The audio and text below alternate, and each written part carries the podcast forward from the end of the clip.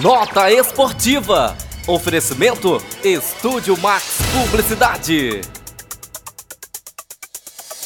O Sampaio Correia se sagra campeão maranhense pela 32ª vez. A final foi realizada em dois jogos. O primeiro aconteceu na quinta-feira passada, 3, que foi vencida por 2 a 0 pelo tricolor maranhense, levando assim a vantagem de perder até por um gol de diferença na última partida.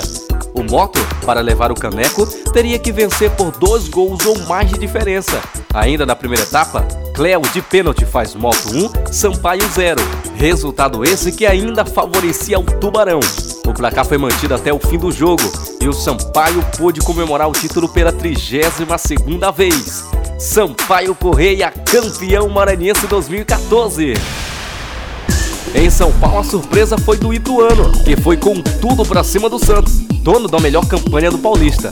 O Ituano saiu na frente ainda no primeiro tempo com Christian. O Santos teve até a chance de empatar com o Cícero de pênalti, mas o jogador mandou por cima do gol.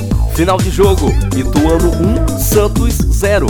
O Ituano pode até perder por um gol de diferença, que ainda leva o título paulista 2014.